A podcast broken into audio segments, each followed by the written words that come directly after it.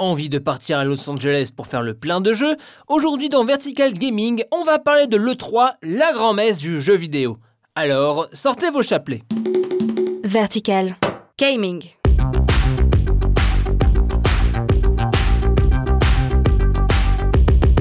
Salut, c'est Etienne et vous écoutez Vertical Gaming, votre rendez-vous hebdo consacré aux jeux vidéo.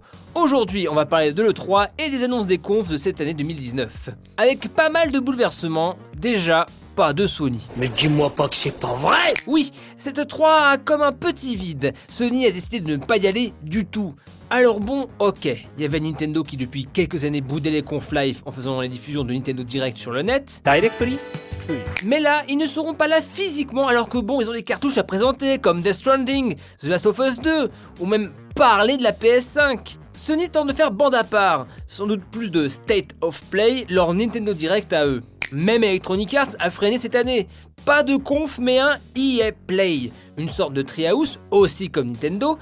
En gros, c'est trailer, gameplay, trailer, gameplay, pour seulement quelques jeux l'occasion de voir Star Wars Jedi Fallen Order, qui je ne sais pas... Euh, Vous devez amener l'équilibre dans la force C'est le nouveau jeu des gars de Respawn, qui était derrière les Titanfall ou Apex Legends. Déjà, plusieurs points cool, le jeu est très beau, et semble se connecter au nouvel univers étendu de Star Wars, on peut voir So Guerrera par exemple. Wait a minute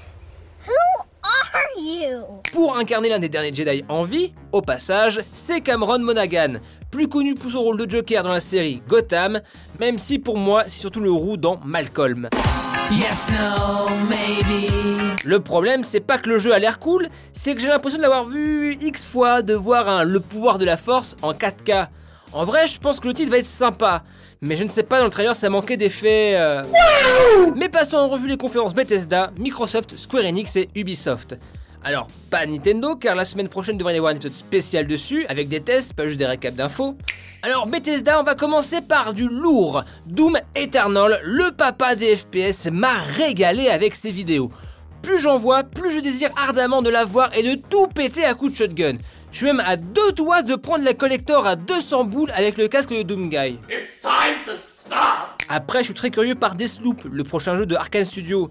J'aime ce qu'on nous présente, même si je ne sais pas vraiment ce qu'on nous présente vraiment. Ouais, c'est pas faux. Passons à Microsoft, et ce qu'on retient, c'est évidemment Halo Infinite Fantasy Star Online 2. Oui, pour de vrai, en Occident. J'ai surdosé Fantasy Star Online épisode 1 et 2 sur ma GameCube, une longue histoire, et ça vient de là mon pseudo Giga Etienne 2 GE2, et très content de le voir chez nous. C'est une blague?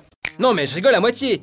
J'ai pas mal dosé PSO2 sur PC en japonais avec une galère pas possible. Là ça va enfin arriver chez nous sur Xbox et j'en suis très content. Il y a juste un truc qui me fait tiquer. C'est prévu pour 2020 mais sérieux les gars, le jeu est sorti en 2012 au Japon. Ne me dites pas que ça met trop de temps à adapter. Il y a même une version PS4 et Switch au Japon.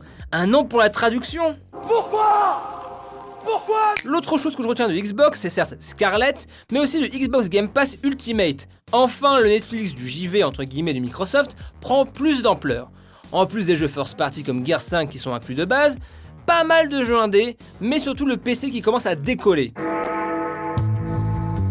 Car oui, on avait quelques jeux everywhere comme Forza Horizon 4 ou Gears 4 ou encore Cuphead, Là, l'offre s'ouvre vraiment avec du Football Manager et du Wolfenstein 2 New Colossus. Là, en ce moment, à la maison, je me fais un peu engueuler, car je finis tard la nuit sur Slay the Spire, un chouette roguelike jeu de cartes en tour par tour. Chez Ubi, ce que je retiens, c'est Watch Dogs Legion, qui a l'air très sympa dans ce setting. Un Londres dystopique, futuriste à la Black Mirror, mais surtout la promesse qui envoie du pâté de pouvoir jouer n'importe quel NPC. Moi, je te veux. Je te veux dans mon équipe.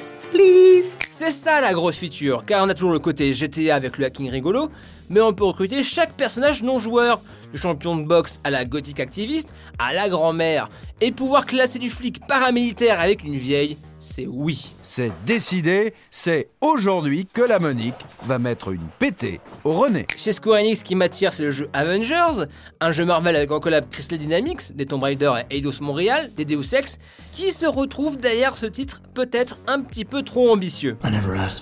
Bah ça a l'air sympa en vrai, mais après 10 ans de MCU, on a du mal à voir d'autres visages que les héros de Marvel. Et ça me freine un peu et c'est pas de leur faute du tout hein. Mais après, pouvoir jouer jusqu'à 4, c'est bien ça. Pouvoir incarner Hulk avec ses potes qui sont Thor ou Iron Man, ça promet de bonnes soirées. Cette 3 a eu pas mal d'annonces cool, mais il est vrai que pendant pas mal de confs, on s'est retrouvé un peu bête. Où est le gameplay? Alors c'est cool les trailers d'histoire, mais j'aurais kiffé du gameplay pour Elden Ring, le prochain jeu avec J.R.R. Martin, auteur de Game of Thrones et From Software, les créateurs de Dark Souls. Mais voilà, impossible de voir du gameplay sur un bon nombre de jeux. Et vous, qu'est-ce que vous avez retenu de cette 3 en termes de jeu Pas mal d'effets d'annonce. Attendons de voir la transformation de tout ça. C'est terminé pour ce numéro de Vertical Gaming. Si tu as aimé, parle-en à tes potes. Sur ce, à plus dans le stage bonus. Gaming.